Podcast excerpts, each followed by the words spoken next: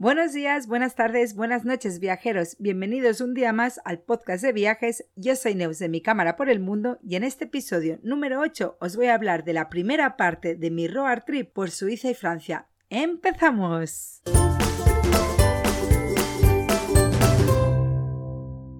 Y por fin, por fin, por fin, estoy enfrente del micrófono. Por fin estoy grabando este capítulo. Tenía muchísimas ganas de sentarme enfrente del micrófono ya que llevo mucho tiempo sin hacerlo, porque entre el trabajo y el viaje, mm, imposible. Así que dije, hago un mini break y cuando vuelva les cuento mi viajazo. Y así es.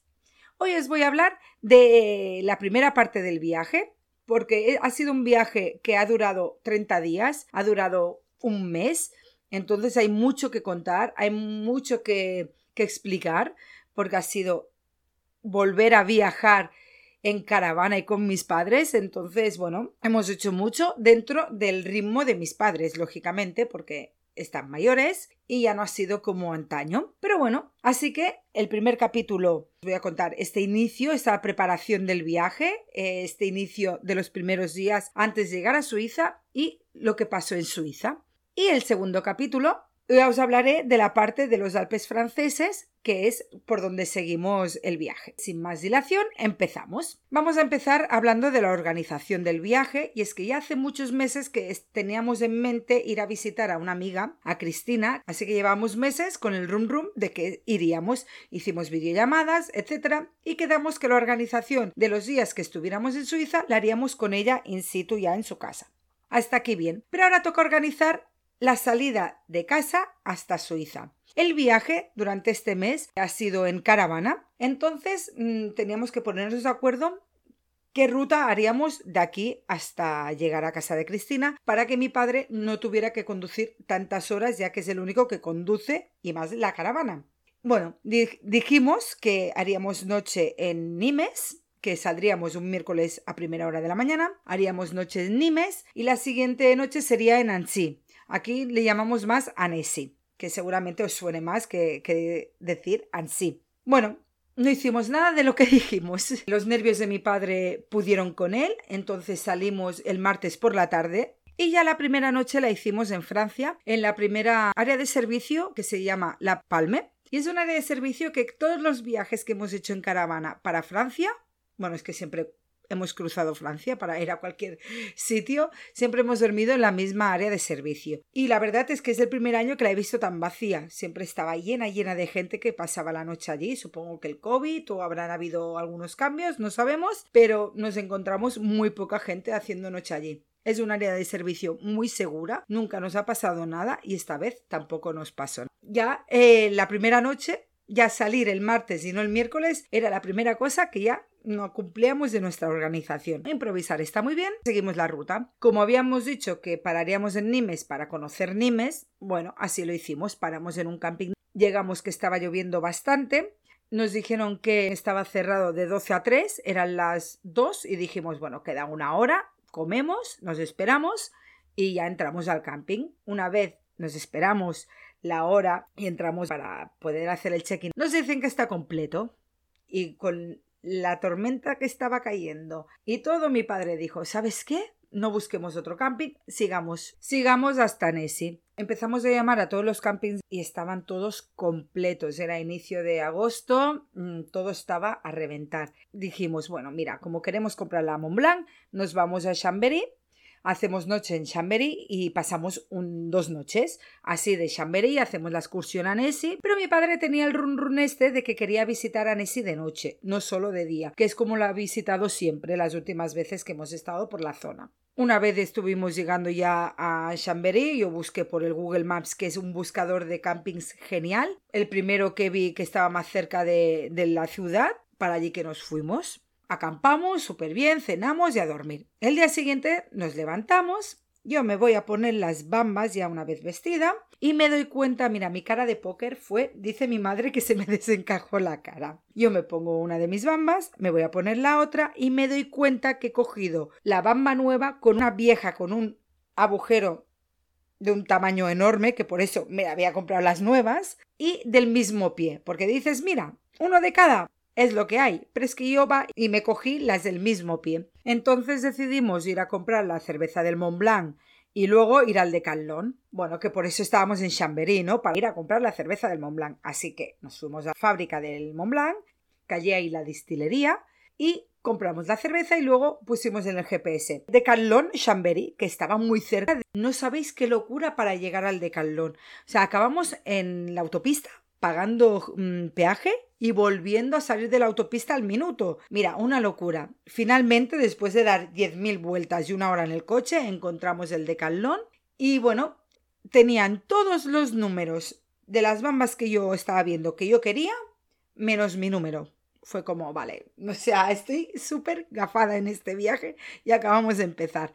Nos vamos sin las bambas, nos vamos a comer a la caravana, está cayendo el diluvio y me pongo a mirar cuánto hay de Chambéry a Annecy y cuánto hay de Chambéry a Albertville, que era el otro pueblo que está cerca de Chambéry y que, que, también valía muchísimo la pena visitar. Veo que Albertville está a una hora y Annecy a una hora y media. Con la que está cayendo ya se estaba haciendo un poquito tarde decidimos ir a Albertville. Otro cambio de la organización. Bueno, pues nos fuimos a Albertville y en Albertville nos fuimos a visitar la site medieval du Conflans, que es una maravilla, vale mil la pena si estáis por la zona, pasar unas horas, es muy rápida de ver, ahora os hablaré de ella. Y cuando llegamos, bueno, que primero de todo se encuentra al otro lado del río de Albertville. Albertville no lo visitamos como tal, como ciudad no la hemos visitado. Nos fuimos directamente a la site medieval y llegamos y no había ni un solo hueco en el parking. Estaba a reventar. Mi padre ya rayado de que no encontraríamos aparcamiento, que tal, que tal cual. Bueno, llegamos al segundo parking y está un poquito más arriba que es muchísimo mejor aparcar en el segundo parking porque está más cerca de, la ciudad medieval. Entonces nos encontramos que un hombre justo pasó un coche y detrás íbamos nosotros, pasa él y el hombre nos dice que, que, nos esperemos, que él ya se va. La suerte de la vida, como siempre, mi padre tiene aparcando. Aparcamos y subimos las escaleras para arriba y disfrutamos de la medieval. En mi blog ya hay un post con toda la información de todo lo que hay que visitar, todo lo que hay que ver y veréis la maravilla del lugar que es, porque yo creo que contándolo por aquí se pierde porque es muy visual y es precioso. Como os he dicho, es una ciudad medieval muy pequeñita, muy fácil de ver, muy rápida de ver. Tiene bares, tiene restaurantes, tiene una heladería, pasearlos tranquilamente y disfrutar muchísimo. Cuando terminamos de visitar Conflans, decidimos seguir la carretera hacia arriba y seguimos la carretera para arriba, para arriba, para arriba, sin saber dónde iríamos a parar, hasta que llegamos a un fuerte que data del 1877. Este fuerte se puede visitar, nosotros no lo hicimos, pero aquí os dejo el dato por si os interesa. También en el blog tenéis toda la información de precios, horarios, etc. Seguíamos subiendo, seguíamos subiendo y vimos que no, no íbamos a parar a ningún sitio más, entonces ya decidimos volver al camping, ya descansar, cenar y poner rumbo el día siguiente para Suiza. Con Cristina habíamos quedado a las 5 de la tarde, que es cuando ella salía de trabajar. Así que ya calculamos un poco las horas que nos faltaban para llegar y salir por la mañana tranquilamente. Y bueno, y entramos a Suiza. Al hacerlo por Ginebra pasamos por la aduana y la única parada que tuvimos en la aduana no fue ni por COVID, no nos pidieron nada del COVID, no nos pidieron nada ni DNIs ni pasaportes ni nada, sino que nos vendieron la viñeta. La viñeta es una tarjeta que se compra año tras año, te dura durante un año y cuesta 40 francos y es para moverse por las autopistas de Suiza. En Suiza no hay peajes como tal, sino que tú pagas esa tarjeta, te la pegas en el cristal del coche y ya te puedes mover tranquilamente por las autopistas. Decir que las autopistas de Suiza el cartel es de color verde y las autovías de color azul cosa que te hace confundir y creer que estás yendo por una autovía cuando estás yendo por una autopista. Y si te paran y no llevas la viñeta, te clavan una multa bien guapa. Tener en cuenta que si entráis por Ginebra, por la aduana, es más fácil comprarla pero si entráis por alguna frontera de Suiza que es por las montañas, es probable que no haya nadie en la aduana. Entonces podéis comprar la viñeta en distintos puestos como gasolineras, estancos o en algunas tiendas. Que sepáis que si os paran y decís, ah, es que no lo sabía, no sirve. Esta excusa no sirve porque el hecho de estar cruzando a otro país tienes que estar informado en todo momento de sus normativas. Dicho eso, paramos a un área de servicio, comimos, eh, hicimos una mini siesta y ya pusimos rumbo a casa de Cristina. A medida que íbamos entrando hacia el interior de Suiza y nos íbamos metiendo cada vez más en el corazón hasta llegar en la zona que vive Cristina, alucinábamos con el paisaje. Unos prados. Bueno, ¿quién no ha visto las típicas fotos del prado verde con la casita o con una vaquita en Suiza? Pues era esto todo el rato un espectáculo para la vista, y más cuando llegas el primer día. Precioso, ¿no? Lo siguiente. Bueno, Cristina vive en una casita de madera, conjunto con dos casitas más, y todos los que viven en estas tres casas son españoles, menos una chica que es italiana, pero que habla perfectamente el español, y se han hecho como una pequeña gran familia que se hacen nombrar la comuna. Cuando llegamos a Sanén, que es donde viven, el primero que conocimos de la comuna fue a Martí, que él vive en la furgoneta, pero bueno, que vive en el jardín de ellos. Entonces, súper bien. Estuvimos con Martí hablando. Él también es un chico de aquí, Barcelona. Y nos estuvimos poniendo al día que, y conociendo un poquito. Llegó Cristina y nos instalamos, pusimos la caravana y yo y Cristina nos fuimos al supermercado a comprar cuatro cosas que necesitábamos para la cena y me llevó a lo alto de Gistar, que era el pueblo que había al lado de Sanén, bueno, que hay al lado de Sanén, y me mostró y me estuvo contando cosas de la zona, que es una zona muy, muy de ricos. Tan de ricos que también hay famosos que tienen sus casas allí para el invierno ir a esquiar. Pero este tema lo vamos a dejar para el próximo capítulo, porque en el próximo capítulo os tengo preparada una super entrevista que le hago a Cristina sobre vivir en Suiza, entonces vale muchísimo la pena escucharla y nos quiero hacer spoiler.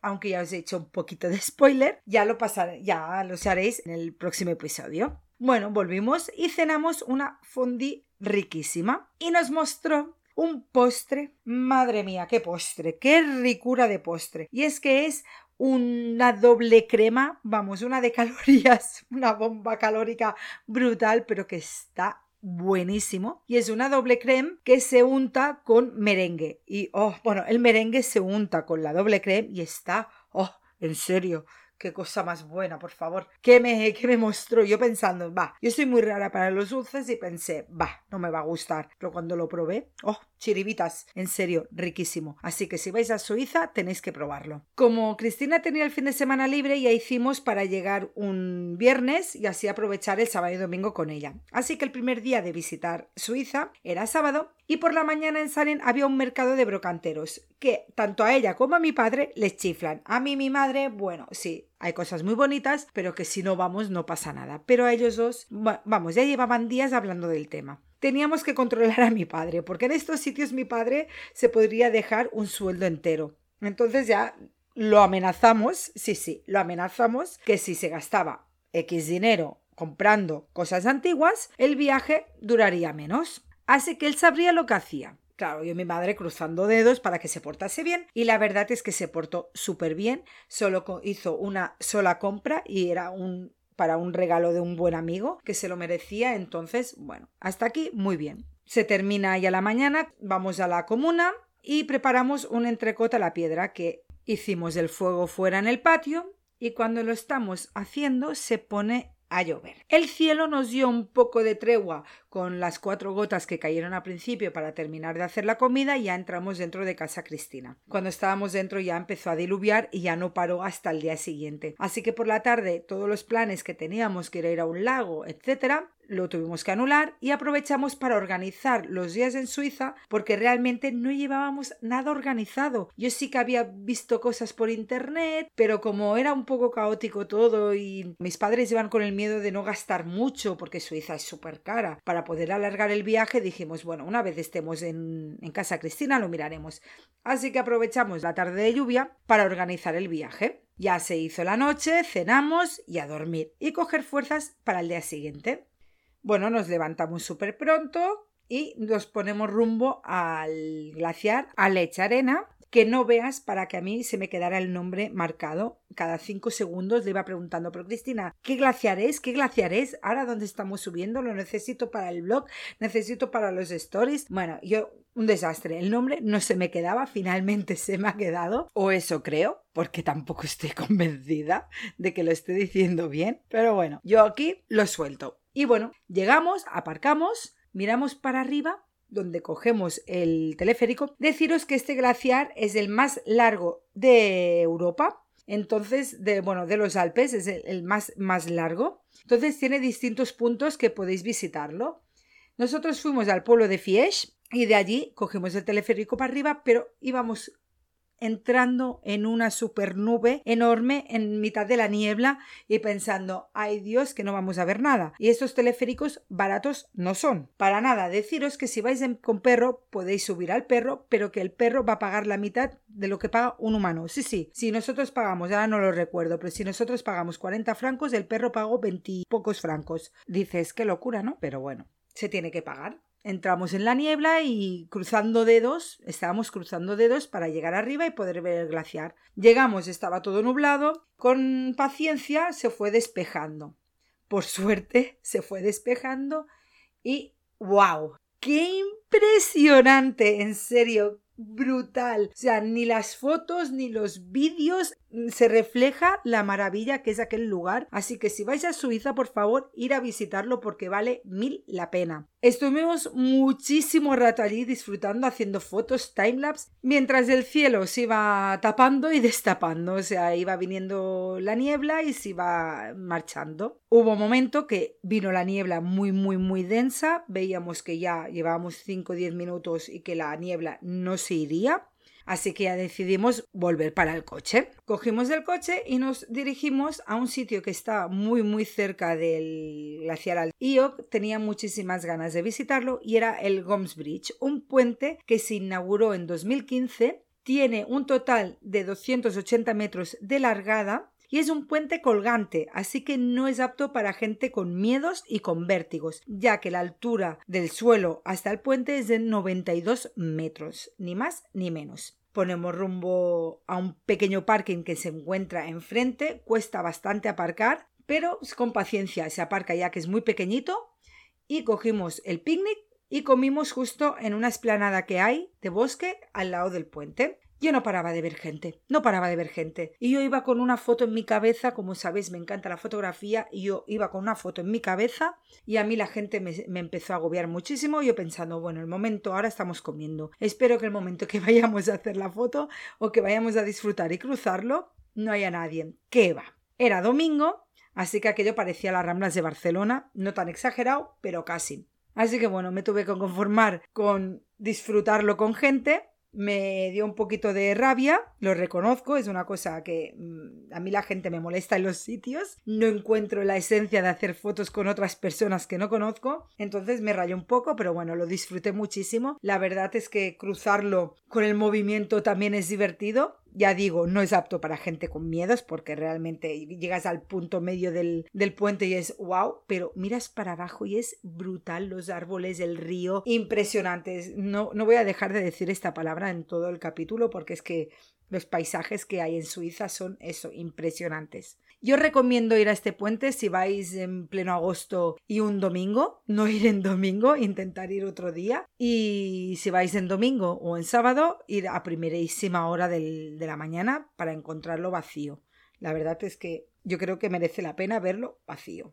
Yo por las circunstancias en las que estaba no lo pude hacer, pero bueno, nunca se sabe cuándo volveré a Suiza, ¿no? Así que nada, ya pusimos rumbo a casa Quedaba un buen trayecto, ya que desde donde estábamos alojados hasta este sitio habían horas de coche. Y Cristina nos dijo, mira, para cruzar el valle vamos a hacerlo con un tren. Y nosotros, hostia, qué guay, ¿no? Y sí, sí, es un tren, vale unos 30 francos, eso sí, es un poquito caro, pero es un tren que tú subes con el coche, no te tienes que bajar en ningún momento, está prohibido, más bien está prohibido bajarse del coche, tú subes en el coche y nada, te cruza el valle por dentro de un túnel. Es más, la experiencia, porque vistas tiene nada, porque estás dentro de un túnel, pero es más la experiencia de ir dentro de un, tren con el coche que otra cosa, porque creo recordar que hacíamos más vueltas íbamos con el tren que si íbamos con el coche, pero bueno, queríamos vivir la experiencia y así hicimos. Nada, volvimos a casa, cenamos y a dormir.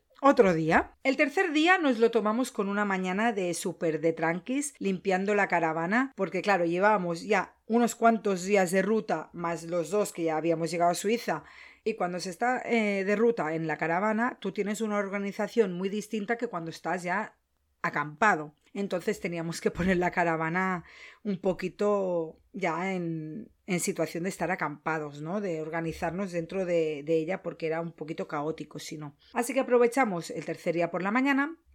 también aprovechamos para comer con Cristina, que ella venía a comer a las 12 del mediodía, así que hicimos un desayuno comida. Y cuando Cristina se volvió a trabajar, nosotros cogimos y nos fuimos al lago Arnensi, si es que lo estoy diciendo bien. Disculpar, si queréis ver los nombres, os invito a ir a mis historias destacadas, están todos los nombres, o a mi post del, a los posts que yo iré subiendo en el blog, que allí también estarán por escrito, porque soy un desastre pronunciando, la verdad. El lago tiene un circuito circular de unos 4 kilómetros. Como todo el país, está súper bien preparado para hacer barbacoas. Ya tenéis allí la barbacoa hecha de obra. Y os podéis llevar vuestra carne y hacerla tranquilamente. Hay una zona de picnic y os podéis bañar. La verdad es que el agua está helada, pero se aguanta perfectamente y al cabo de estar un ratito dentro del agua ya no notas tanto frío y se está súper a gusto. Yo me bañé, dejé a mis padres siguiendo la ruta, ellos siguieron andando y yo aproveché para bañarme y estuve un buen rato entre fotos y bañándome. Estuve un buen rato que los había perdido de vista. Yo pensando, ya verás tú que habrán llegado en el coche y estarán cagándose en todo. Al cabo de un rato salí del agua, me ves, bueno, me sequé, me vestí y seguí mi, mi ruta circular. Cuando llegué al coche, ellos justamente acababan de llegar, pobrecitos, o sea, sus piernas estaban molidas. Pero bueno, como unos campeones hicieron todo el circuito y lo disfrutaron muchísimo también. Bueno, llegamos al cuarto día y para que veáis lo pájara que soy, es que Cristina me mandó un enlace de un sitio y yo pensaba que era el enlace de otro sitio porque la idea era mm, habíamos quedado con ella a las 5 de la tarde para hacer algo juntos cuando ella saliera de trabajar. Entonces mis padres también estaban muy cansados del día anterior de hacer la ruta andando entonces se lo querían tomar con calma y dijimos, bueno, os llevo donde me llevó el primer día Cristina, que son unas vistas preciosas de Gistar y de Sanén, y nos lo tomamos con calma. Bueno, yo pongo el GPS, abro el enlace sin leer nada, yo lo abro y veo que si aquel día Cristina había tardado 10 minutos en llegar, que estaba cada vez más rato en el coche. Digo, ¿cómo puede ser? Y de golpe nos encontramos en un parking que ya no había salida ya no se podía seguir adelante, en un parking de un lago. El lago Launensi. Así que nada, dijimos, bueno, pues ya que estamos aquí, vamos a verlo. Fuimos a la parte del picnic, allí dejé a mis padres y yo me fui sola a darle la vuelta al lago entero. ¿Qué ocurre? Yo pensaba que era el lago que estaba viendo, lo vi normalito y pensé, bueno, esta vuelta es cortita. No, no, no, no. ¿Qué ocurre? Que hay muchísima planta acuática. Entonces se había creado como una falsa tierra visual que te creías que dos lagos eran dos lagos por separado y no, era uno que por en medio había la, la parte de las plantas. Bueno, empiezo a hacer la ruta y a cada paso el lugar más bonito más espectacular, ya que no os lo he dicho, pero detrás, digamos, del lago, cuando tú entras por el bosque y te plantas en la zona de picnic, detrás del lago hay una super cascada, pero a ti te queda, digamos, por la espalda. Entonces, cuando tú vas haciendo el circuito eh, circular, vas viendo el lago, la cascada, bueno, impresionante. Y ya te digo que cada 10 minutos que iba andando hacia adelante, cada vez más bonito. Y durante el circuito me encontré una nevera con quesos dentro, a lo que se dice confianza suiza. ¿Por qué se le llama confianza suiza? Porque tú coges el queso o el embutido que había dentro de la nevera, tú lo coges y tú pagas el dinero que te está poniendo, que vale, en una hucha. Y no te lo llevas en plan rob ni haciendo la jugarreta de, no pagar. La gente lo paga. Y por toda Suiza hay estas neveras. Y se le dice, o lo decíamos así yo y Cristina, la confianza suiza. Bueno, yo seguí, no compré nada, yo seguí mi ruta. Y cuando llego a la zona de picnic, mis padres no estaban. Y digo, bueno, pues me estarán esperando en el coche. Me voy para el coche, mis padres no estaban. Digo, qué raro. Vuelvo para la zona de picnic, mis padres no estaban, así que pensé, se habrán ido a pasear por el lago.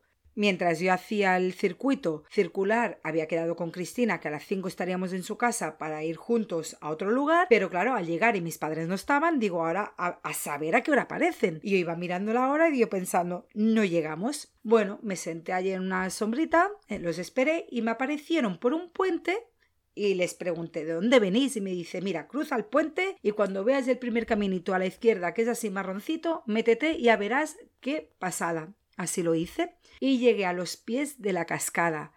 Mira, allí sí que la, la cámara no captó lo impresionante que era, como la fuerza que caía el agua, porque por el contraluz no se veía la parte de arriba, pero fue bueno, sin palabras otra vez. O sea, lo disfruté muchísimo y pensé qué pena no traer el bañador y que me tenga que ir ya, porque un bañito allí me lo estaba pidiendo el cuerpo. Volví al coche y ya nos fuimos para casa. Una vez con Cristina nos llevó a a Jornegli, que son unas pistas de esquí que Cristina ha estado todo el invierno esquiando y ir en verano le chocó muchísimo. Todo el rato estaba diciendo, mira, mira esta bajada, recordando momentos, mandándoles, eh, mandándole vídeos a su chico le estaba mandando, mira, mira, Edu, por aquí bajé, mira, mira, ¿te acuerdas cuando hicimos esto? Mira, mira. Yo la verdad es que viví esta parte de la Suiza en invierno de esta parte del esquí de invierno a través de, de, sus palabras que dije tengo que venir a esquiar en invierno aquí. Espero algún día cumplirlo porque impresionante la verdad. Estuvimos muy cerca de las vaquitas pasturando, hubo un momento que nos rodearon el coche, fue muy divertido y maravilloso, la verdad es que estuvimos súper bien allá arriba, una tranquilidad, cero, cero turístico, no había nadie más que nosotros y la verdad que, que las vistas son que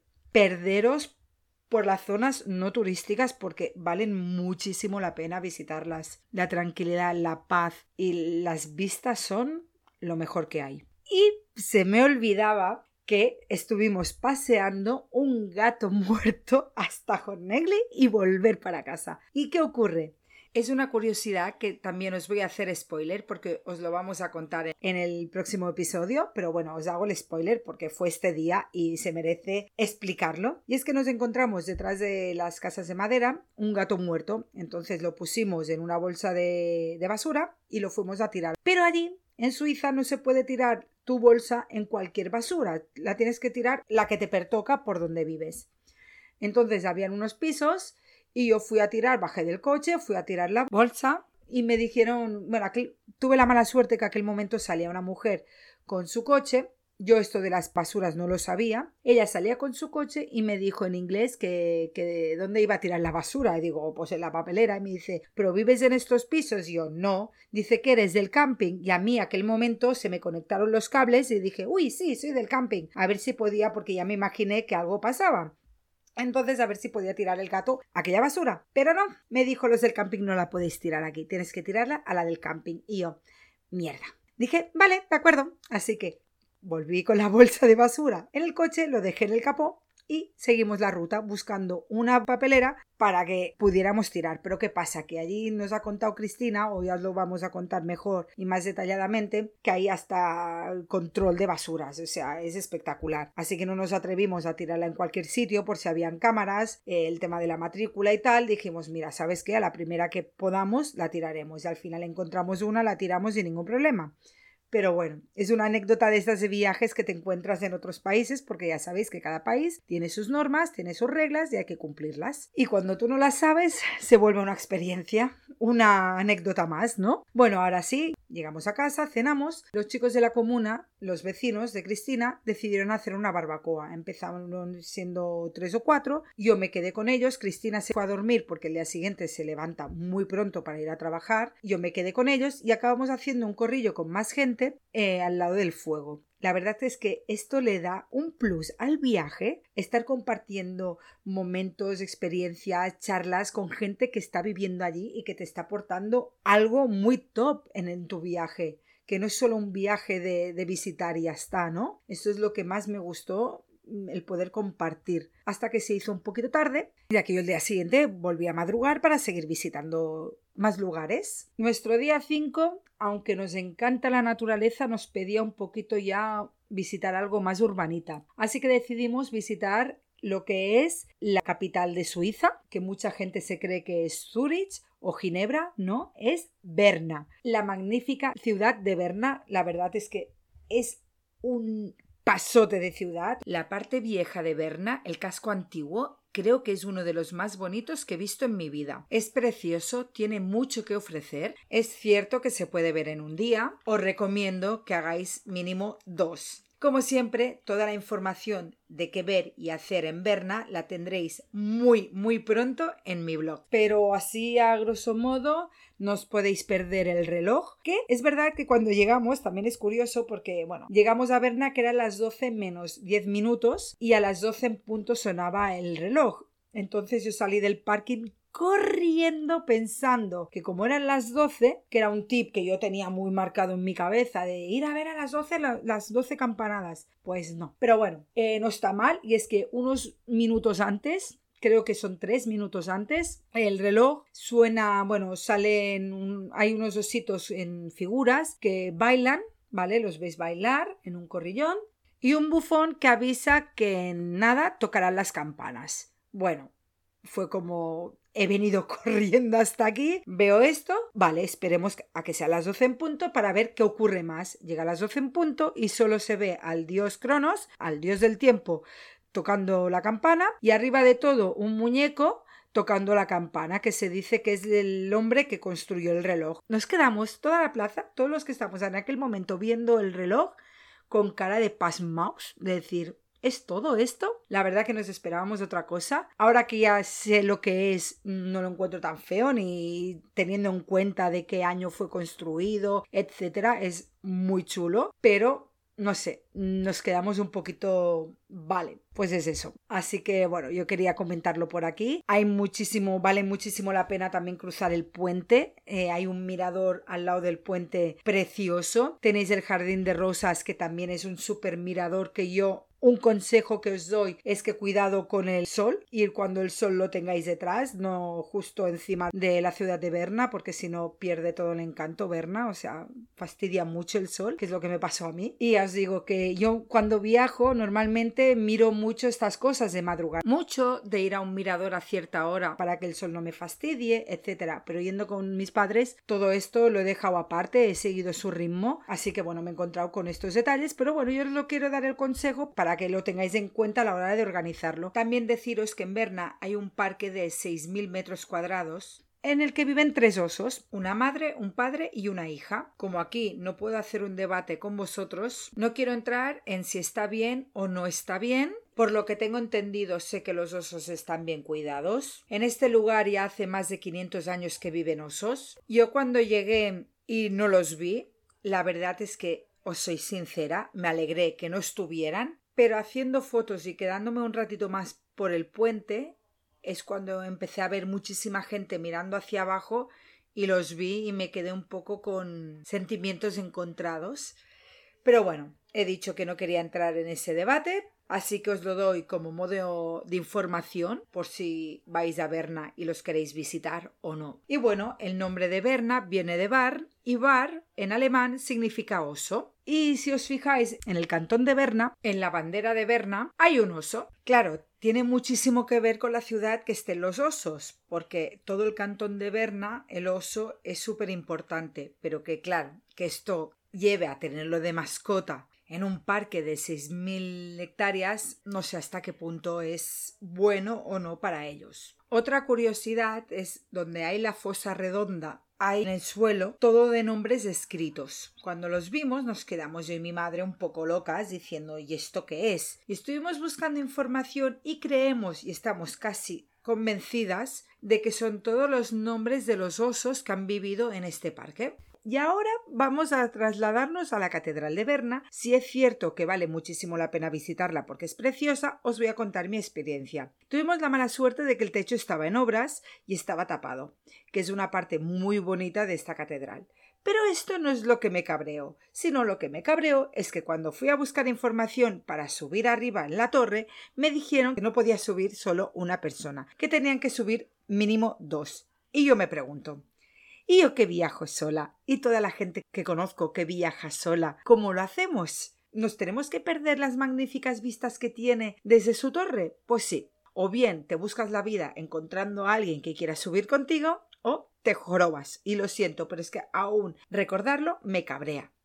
Porque, no sé, si fuera un lugar que no hay turismo, que puedes estar tú solo allá arriba y que te puede pasar algo y nadie se entera, lo entendería, pero es que Berna justamente es una ciudad bastante turística en la que en la torre no paraba de ver gente subiendo y bajando. Y me tentó la idea de decir, hey, perdona, puedo subir con vosotros, pero justo aquel momento nadie estaba comprando entradas. Así que bueno, tuve que fastidiarme y quedarme con las ganas. Así que por mi parte, un punto negativo a la Catedral de Berna. Y acabamos de pasar el día en Berna. Otro lugar que queríamos ir a comer era en el Jardín de Rosas, pero cuando llegamos a él vimos que teníamos que volver a pagar parking y aparte mis padres ya empezaban a estar muy cansados de las piernas. Así que me dijeron, mira, entra tú, echa un ojo al parque, ve las vistas porque hay un mirador precioso, pero os recomiendo que vayáis cuando el sol no os moleste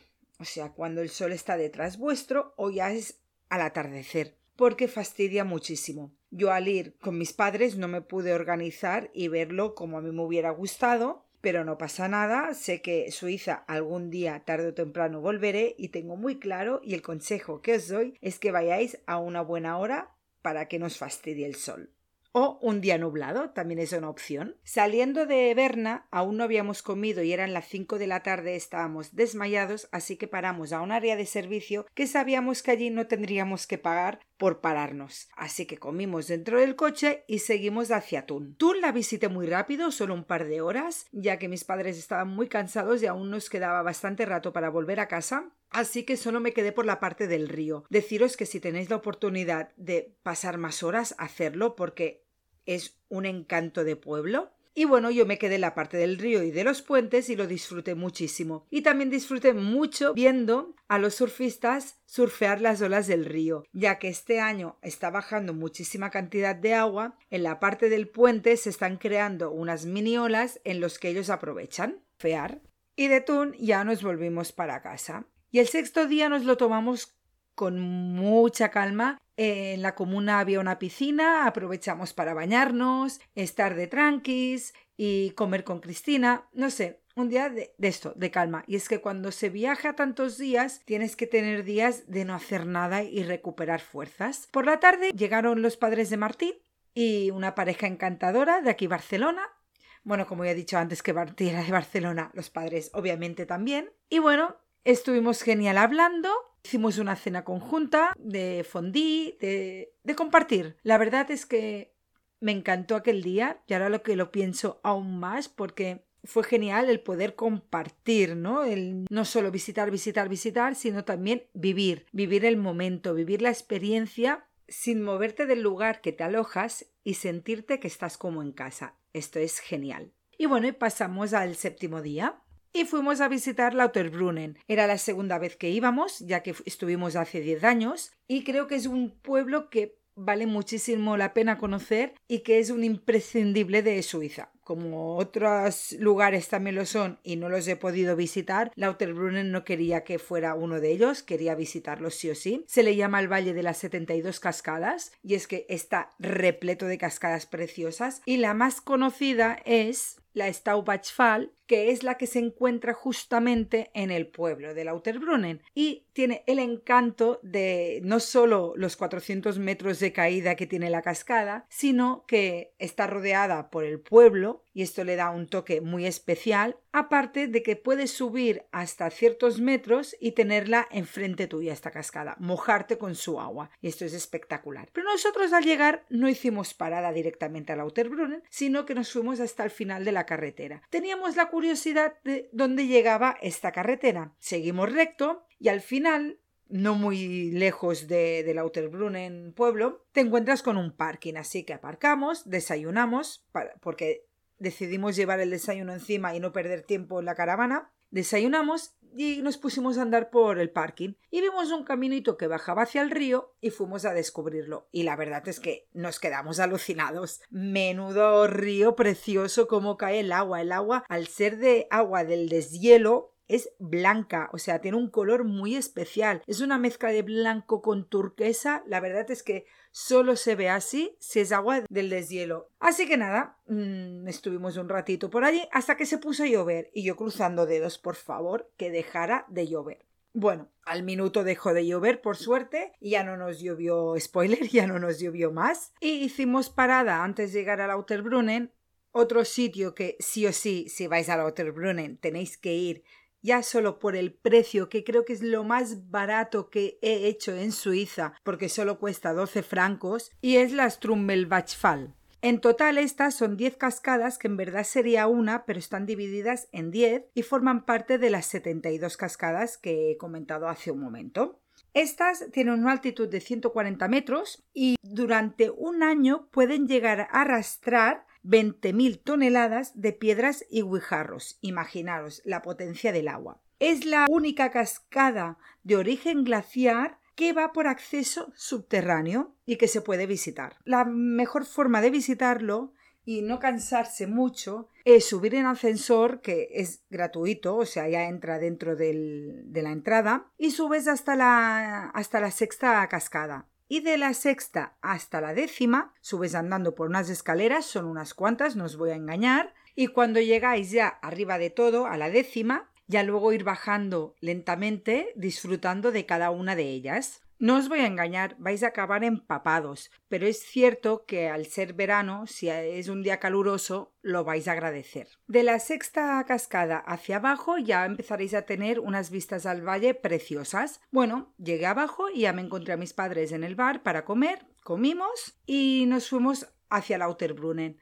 Ellos querían también ir a Interlaken, entonces ya quedamos que en una hora nos veríamos y yo me fui a hacer la descubierta por el pueblo y ellos se quedaron en la cascada principal. Encontré un rincón que es muy famoso por Instagram, es precioso, ya lo dejaré en el post cuál es y cómo llegar a él. Y si hubiera sido por mí, hubiera seguido descubriendo diferentes puntos de vista para ir haciendo miles y miles de fotos. Pero bueno, finalmente me acerqué donde estaban mis padres, que era bajo la cascada, estuve disfrutando un ratito más de la zona y ya cogimos rumbo hacia Interlaken. En Interlaken no visitamos la ciudad, ya lo hicimos hace 10 años, sino que esta vez subimos al teleférico que sube al Harderkulm. El Harderkulm es un restaurante con unas vistas impresionantes que se encuentran a a 1323 metros de altitud. En él hay un mirador, un super mirador, más bien dicho, que tiene las vistas de los dos lagos que rodean Interlaken con la ciudad en medio. Luego también tiene las vistas justo enfrente de la Janfraun. Y en este punto quiero hacer un pequeño Kit Kat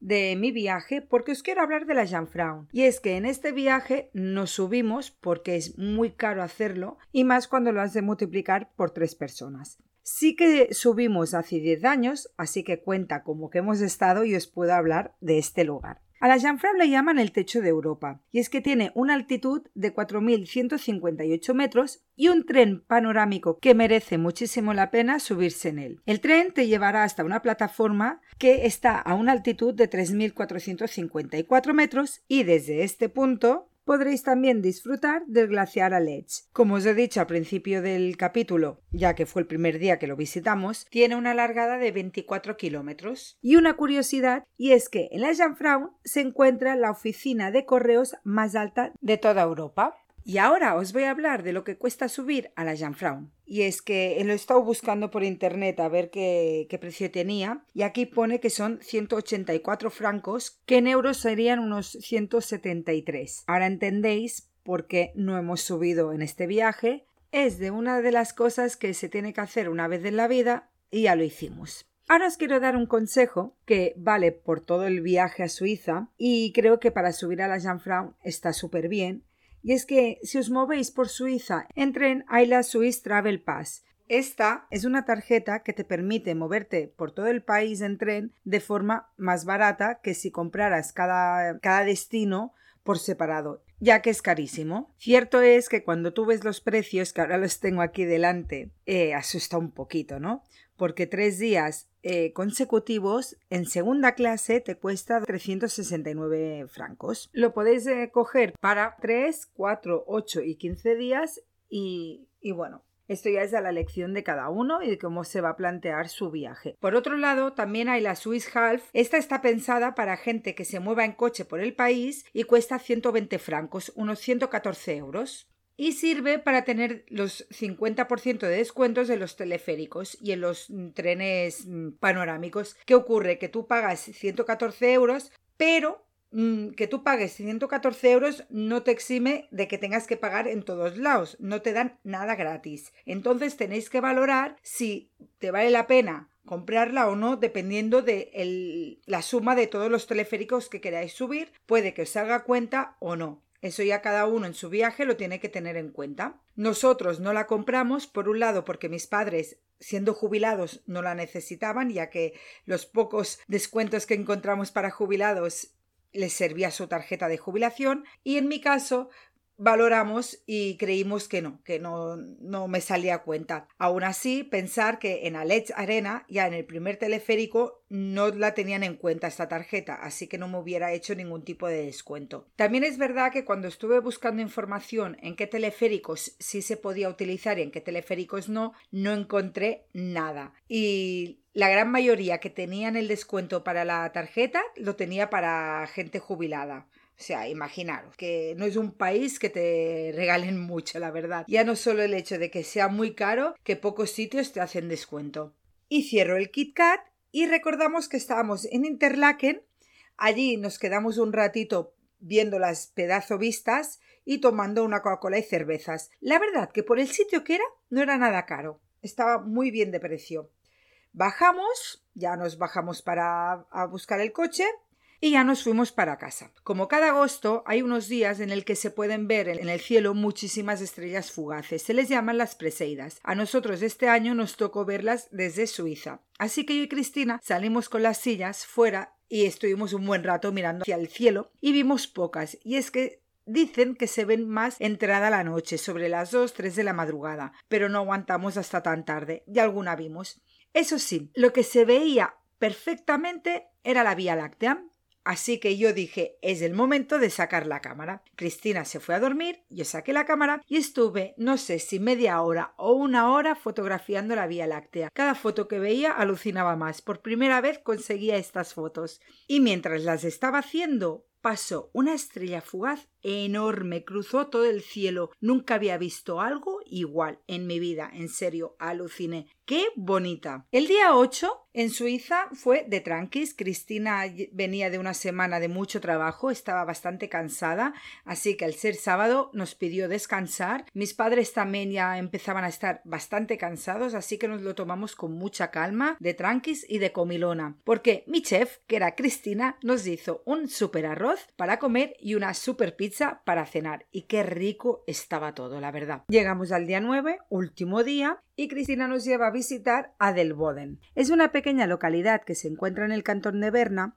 que está situada a 1350 metros sobre el nivel del mar. Esta localidad ofrece muchísimo en verano y en invierno. La mayoría de gente que lo visita es para ir a esquiar en invierno. Pero si vais en verano, os invito a que busquéis información porque hay muchísimo que ver en toda esta zona. Cristina a nosotros nos llevó a la parte de la cascada Extingenfall o algo así porque es súper difícil la pronunciación os lo digo en serio, y en el valle de Extingenal. Bueno, perdonadme si lo estoy diciendo mal, pero es que lo estoy viendo escrito y es impronunciable para mí por lo menos para mí. Y no tengo a Cristina para que me diga el nombre como he hecho durante todo el viaje. Como comprenderéis, no voy a repetir el nombre, así que me voy a referir del lugar como la cascada y el valle de la cascada. Empezamos la visita en la parte de abajo de la cascada, que se encuentra a unos 10-15 minutos andando de donde dejamos el coche. Es una pequeña excursión súper fácil, con un poquito de subida, pero nada, es facilísima. Y en el camino ya encontramos una zona de picnic, súper bien preparado para hacer fuego y con sus mesitas. Desde abajo la cascada salen dos caminos, uno para los más aventureros, una vía ferrata, o bien se puede hacer un trekking de dos kilómetros con una subida de desnivel de 400 metros. Y hay una tercera opción que es subir en teleférico. La verdad que la opción de subir andando en un principio es la que Cristina quería hacer y a mí también me llamaba mucho la atención, pero lo vi demasiado too much para mi nivel en el que me encuentro ahora mismo, aparte tengo un esguince que la gente que me sigue por Instagram ya lo, lo vio, lo vivió conmigo y aún está un poco resentido mi pie. En el viaje mm, se me iba hinchando y me dolía bastante, así que lo descarté por completo y cuando llegamos allí Cristina al final también se animó a venir con el teleférico por el tema del tiempo. También teníamos la opción de subir con teleférico arriba y bajar hasta la cascada porque hay un momento de la subida que se ve el último tramo de la cascada y es impresionante. Y es lo que más me llamaba la atención hacer, pero por falta de tiempo también lo descartamos. Como decía, nos animamos a subir todos en teleférico y Vira también venía. Nos costó 32 francos ida y vuelta por cabeza y Vira gratis. Si os acordáis, en el glaciar de Alecha Arena, Vira tuvo que pagar. Aquí, en cambio, era gratis. Una vez llegamos arriba, alucinamos. Se veía toda la parte de arriba de la cascada en vista de pájaro, en serio. ¡Qué guapo! Así que recomiendo que si subís andando os acerquéis en la zona del teleférico para así disfrutar de estas vistas. Una vez ya deleitados con esta maravilla natural, cogimos el camino ya hacia el valle.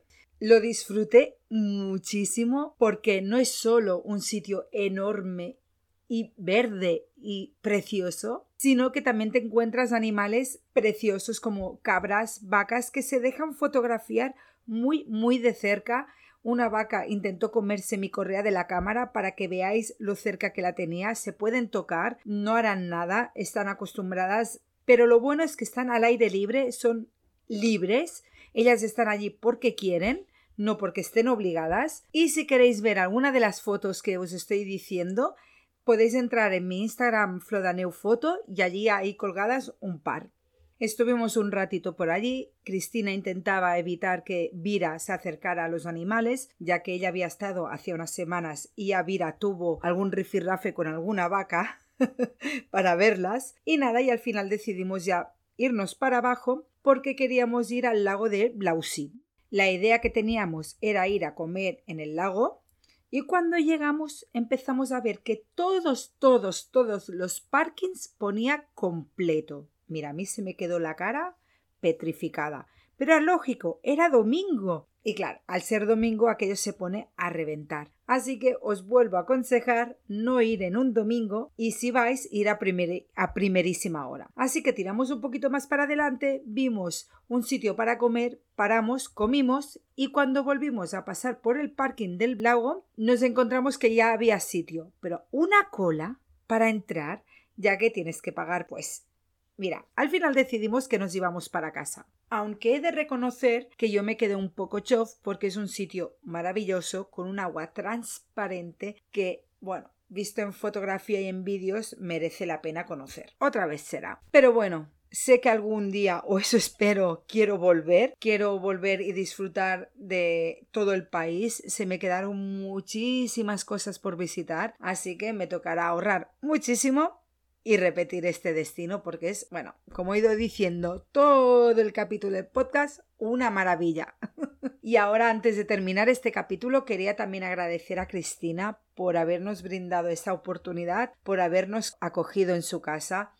Todo lo que ha hecho por nosotros durante estos 10 días, no hay palabras, hay un corazón enorme dentro de ella. Si no la conocéis, os invito a que paséis por su Instagram porque no solo disfrutaréis viendo todo lo que sube en sus stories y en su galería de Suiza y de los sitios que ella ha estado, sino porque conoceréis una maravillosa persona. Su Instagram es arroba Timeless Project. Así que nada, Cristina, quiero darte las mil, mil, mil, mil, mil, mil, mil y una veces gracias por todo. Ya sabes que te queremos un montón y esperemos que nos veamos muy pronto. Y en este podcast a Cristina no le decimos adiós, sino un hasta muy pronto porque en el próximo capítulo el protagonista eres tú, ella es la protagonista y es que in situ en Suiza le hice una entrevista que creo que vale muchísimo y cuando os digo muchísimo es muchísimo la pena escuchar ya que es una charla de dos horas ni más ni menos pero es súper interesante todo lo que nos contó ya que hablamos de cosas muy muy chulas no solo de Suiza sino también de cómo viaja ella así que no os la perdáis. Y recordar que esta era la primera parte del Road Trip. Una vez haya publicado ya la entrevista del protagonista eres tú, vendrá la segunda parte con sitios muy muy chulos, así que os animo a que no os la perdáis. Ahora sí, una vez más llegamos al final del capítulo. Mil gracias por estar al otro lado y escucharme. Y no olvides que me puedes encontrar también en mis redes sociales, en Instagram con el nombre de arroba mi cámara por el mundo con el por escrito con una X y arroba flodaneufoto. También os invito a visitar mi página web www.flodaneufotography.com donde encontrarás fotografías de viajes en blanco y negro y de inspiración y en la sección de viajes mi blog. Un abrazo y hasta el próximo episodio. Y buen viaje viajeros. Si dejas que tus miedos escapen, tendrás más espacio para tus sueños.